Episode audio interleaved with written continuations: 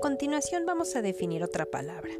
Si nosotros buscamos el significado de justo en nuestro buscador, en el teléfono o en la computadora, vamos a encontrar que justo significa que aplica la justicia. Vamos a buscar qué es justicia y nos dice que es un principio moral que inclina a obrar y juzgar respetando la verdad y dando a cada uno lo que le corresponde.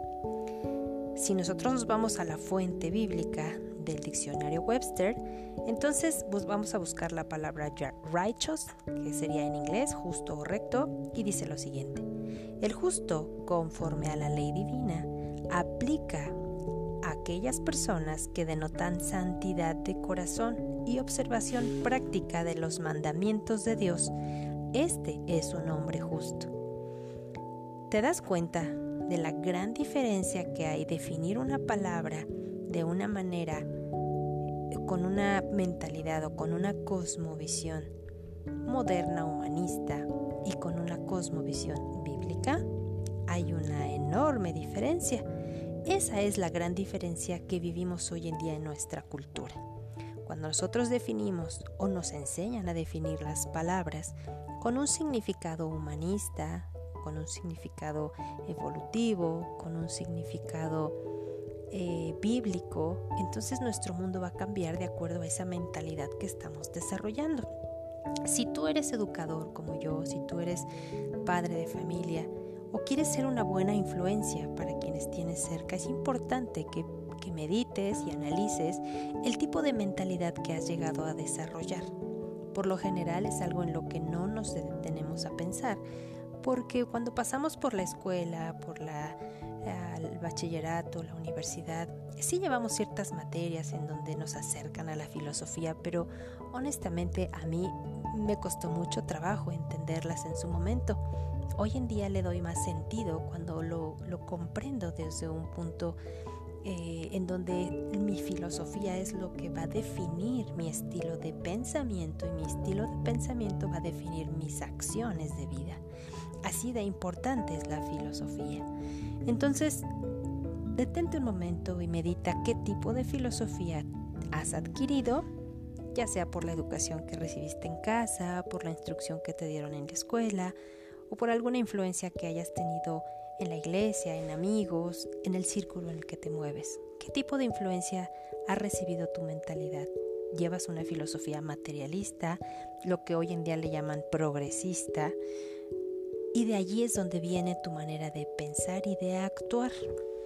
Por eso es importante definir las palabras si queremos encontrar la verdad desde la fuente de la verdad que ya hemos entendido que es la palabra de Dios. Hay otra palabra que podemos definir que en el hebreo se llama resha y significa perversidad, maldad o injusticia. Puede ser un estado o una condición de vileza en donde se enfatiza la violación de la moral o la ley civil con actos malvados y donde el malvado o el injusto es aquel, aquel tipo de personas perversas que hacen hincapié en la culpabilidad de violar una norma. Noah Webster define la perversidad como un mal de principio o en la práctica que se desvía de la ley divina, que es adicto al vicio, que es pecaminoso, que es inmoral. Esta es una palabra de amplio significado, pues se extiende a todo lo que es contrario a la ley moral, tanto personas como actos. ¿Te das cuenta que ambas definiciones también tienen un significado ciertamente distinto o uno más amplio que el otro? Uno más claro y definido que el otro.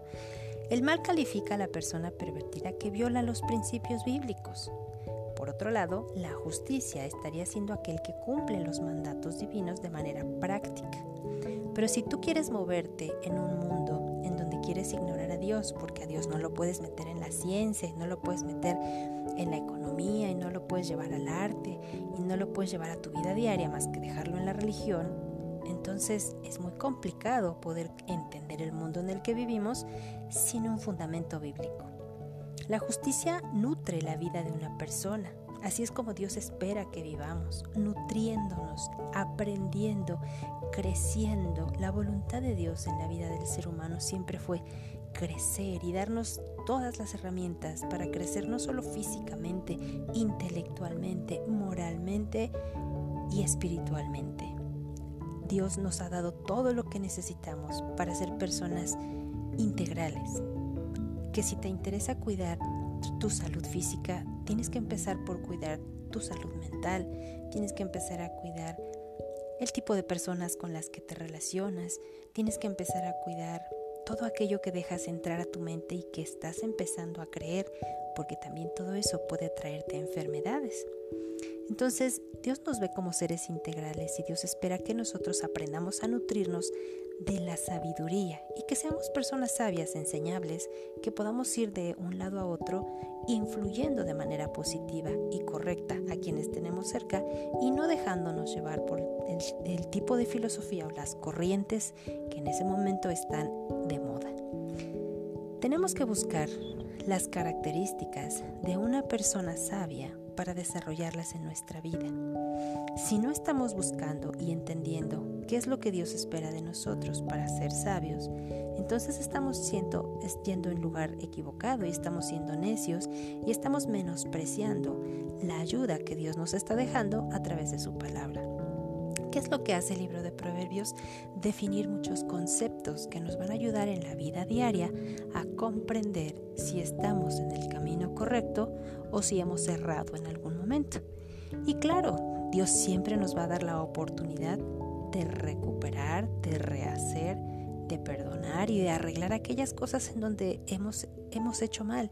Y cuando leamos y cuando estudiemos y cuando le pidamos a Dios que guíe nuestro entendimiento hacia lo correcto, también debemos tener la disposición de reconocer nuestros errores y dejar que Dios arregle aquellas consecuencias que estamos viviendo por causa de nuestros errores. ¿Qué sucede con aquellos tipos de necios que la Biblia menciona? Si nosotros recordamos, la Biblia menciona cuatro tipos de necios. Cuando nosotros hablamos de, tipos de necios, también los tenemos descritos muy claramente en el capítulo 1, versículo 22. ¿Hasta cuándo, os simples, amaréis la simpleza? Y los burladores desearán el burlar, y los insensatos aborrecerán la ciencia. Y el versículo 7 del capítulo 1. El principio de la sabiduría es el temor de Jehová, y los insensatos desprecian la sabiduría y la enseñanza. Estos versículos nos, nos reflejan, nos enseñan cuatro tipos de necios en los que podemos haber ya caído o estamos cayendo o a lo mejor tenemos varios de ellos ya muy incrustados en nuestra personalidad, en nuestra mente, en nuestro corazón y tenemos que trabajar para reconocerlos, para identificarlos y para empezar a cambiar en nuestras actitudes diarias y en nuestros pensamientos para que Dios pueda transformar nuestra mente. Dios quiere salvar tu corazón, tu alma, tu persona, pero de manera integral. Quiere rescatar tu manera de pensar porque sabe y entiende que rescatando tu manera de pensar encontrarás sentido a muchas circunstancias y muchas vivencias que de pronto no sabemos por qué vivimos, por qué las pasamos, por qué suceden. Y cuando tú lo comprendes, cuando le pides a Dios que te ayude a entender de manera reflexiva lo que está sucediendo a tu alrededor para enfrentarlo, para, para aprender de la situación y crecer, aunque la situación parezca difícil, entonces estamos en el camino de la sabiduría y es lo que Dios espera de nosotros.